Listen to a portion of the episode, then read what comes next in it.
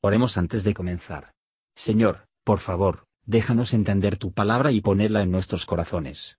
Que moldee nuestras vidas para ser más como tu Hijo. En el nombre de Jesús preguntamos. Amén. Capítulo 3 Mirad cuál amor nos ha dado el Padre, que seamos llamados hijos de Dios. Por esto el mundo no nos conoce, porque no le conoce a Él. Muy amados, ahora somos hijos de Dios, y aún no se ha manifestado lo que hemos de ser, pero sabemos que cuando Él apareciere, seremos semejantes a Él porque le veremos como Él es. Y cualquiera que tiene esta esperanza en Él se purifica, como Él también es limpio. Cualquiera que hace pecado traspasa también la ley, pues el pecado es transgresión de la ley. Y sabéis que Él apareció para quitar nuestros pecados, y no hay pecado en Él. Cualquiera que permanece en él no peca, cualquiera que peca no le ha visto ni le ha conocido. Hijitos, no os engañe ninguno.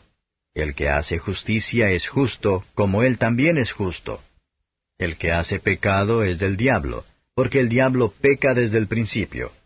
Para esto apareció el Hijo de Dios, para deshacer las obras del diablo. Cualquiera que es nacido de Dios no hace pecado, porque su simiente está en él, y no puede pecar porque es nacido de Dios. En esto son manifiestos los hijos de Dios y los hijos del diablo. Cualquiera que no hace justicia y que no ama a su hermano, no es de Dios. Porque este es el mensaje que habéis oído desde el principio, que nos amemos unos a otros. No como Caín, que era del maligno y mató a su hermano. ¿Y por qué causa le mató?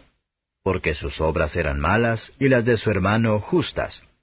Hermanos míos, no os maravilléis si el mundo os aborrece. Nosotros sabemos que hemos pasado de muerte a vida en que amamos a los hermanos. El que no ama a su hermano está en muerte. Cualquiera que aborrece a su hermano es homicida, y sabéis que ningún homicida tiene vida eterna permaneciente en sí. En esto hemos conocido el amor porque Él puso su vida por nosotros, también nosotros debemos poner nuestras vidas por los hermanos. Mas el que tuviere bienes de este mundo, y viere a su hermano tener necesidad y le cerrare sus entrañas, ¿cómo está el amor de Dios en él? Hijitos míos, no amemos de palabra ni de lengua, sino de obra y en verdad. Y en esto conocemos que somos de la verdad, y tenemos nuestros corazones certificados delante de Él porque si nuestro corazón nos reprendiere, mayor es Dios que nuestro corazón, y conoce todas las cosas. Carísimos, si nuestro corazón no nos reprende, confianza tenemos en Dios. Y cualquier cosa que pidiéremos la recibiremos de Él, porque guardamos sus mandamientos y hacemos las cosas que son agradables delante de Él. Y este es su mandamiento, que creamos en el nombre de su Hijo Jesucristo, y nos amemos unos a otros como nos lo ha mandado. Y el que guarda sus mandamientos está en Él, y Él en Él. Y en esto sabemos que Él permanece en nosotros, por el Espíritu que nos ha dado. Comentario de Mateo Henry I Juan capítulo 3. Versos 1 y 2. Poco sabe el mundo saber de la felicidad de los verdaderos seguidores de Cristo. Poco piensa el mundo que estos pobres, los despreciados humildes, son los favoritos de Dios, y morará en el cielo. Dije que los seguidores de Cristo se contenten con tarifa duro aquí, ya que están en una tierra de extraños, en donde nuestro Señor fue tan maltratado antes que ellos. Los hijos de Dios deben andar por la fe, y vivir de la esperanza. Bien pueden esperar en la fe, la esperanza y el deseo ferviente de la revelación del Señor Jesús. Los hijos de Dios se conoce, y se manifiesten por la semejanza con su cabeza. Ellos serán transformados en la misma imagen, por su visión de Él, versos 3 a 10. Los hijos de Dios saben que su Señor es muy limpio de ojos para permitir que cualquier cosa impía e impura para morar con Él. Es la esperanza de los hipócritas, no de los hijos de Dios, que hace provisión para gratificar los deseos impuros y deseos. Que seamos seguidores de Él como sus queridos hijos, por lo tanto mostrar nuestro sentido de la misericordia inefable, y expresar que obediente agradecidos humildemente, lo que nos convierte. El pecado es el rechazar la ley divina.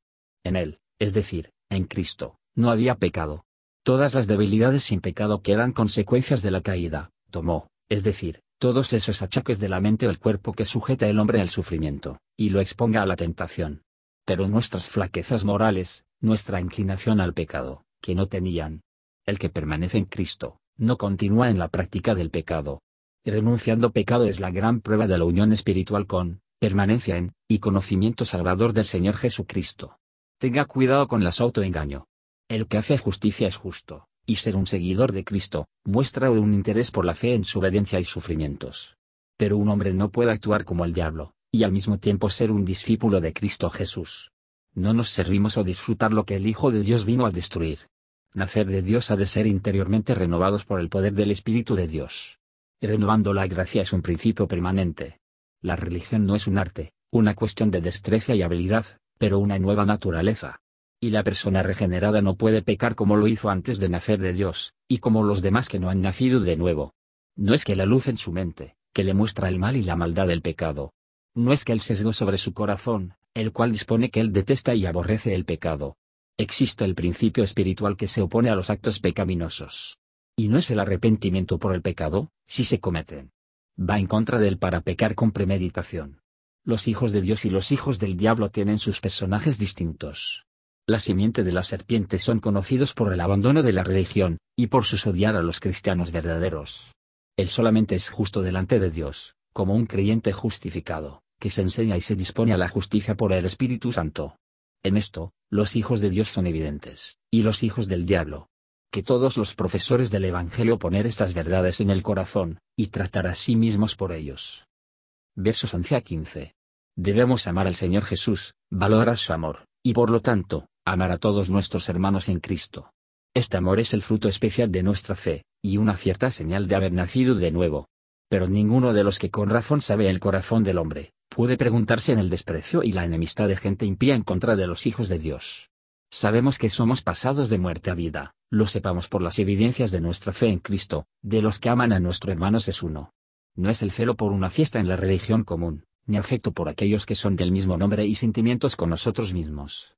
La vida de la gracia en el corazón de una persona regenerada, es el principio y el primer principio de una vida de gloria, del cual no deben ser indigentes que odian a su hermano en su corazón. Versos 16 a 21.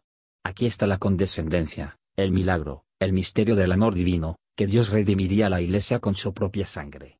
Seguramente debemos amar a aquellos a quienes Dios ha amado, y de tal manera amó, el Espíritu Santo, entristecido por el egoísmo, dejará el corazón egoísta y sin consuelo, y lleno de oscuridad y terror.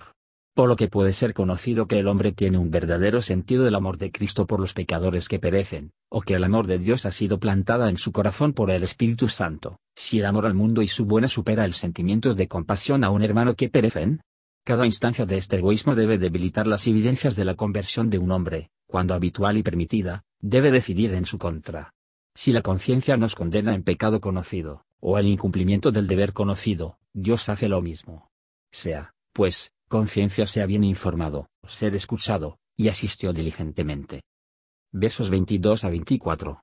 Cuando los creyentes tenían confianza hacia Dios, por el espíritu de adopción, y por la fe en el gran sumo sacerdote, que podría pedir lo que haría de su Padre reconciliado. Ellos recibirlo, si es bueno para ellos y como buena voluntad a los hombres fue proclamada desde el cielo, por lo que la buena voluntad de los hombres, sobre todo a los hermanos, debe estar en los corazones de aquellos que van a Dios y al cielo. El que sigue a Cristo por lo tanto, permanece en él como su arca, refugio y descanso, y en el Padre por medio de él. Esta unión entre Cristo y las almas de los creyentes, es por el Espíritu que Él les ha dado. Un hombre puede creer que Dios es misericordioso antes de que Él lo sabe, sin embargo, cuando la fe ha aprendido a las promesas, establece razón para trabajar.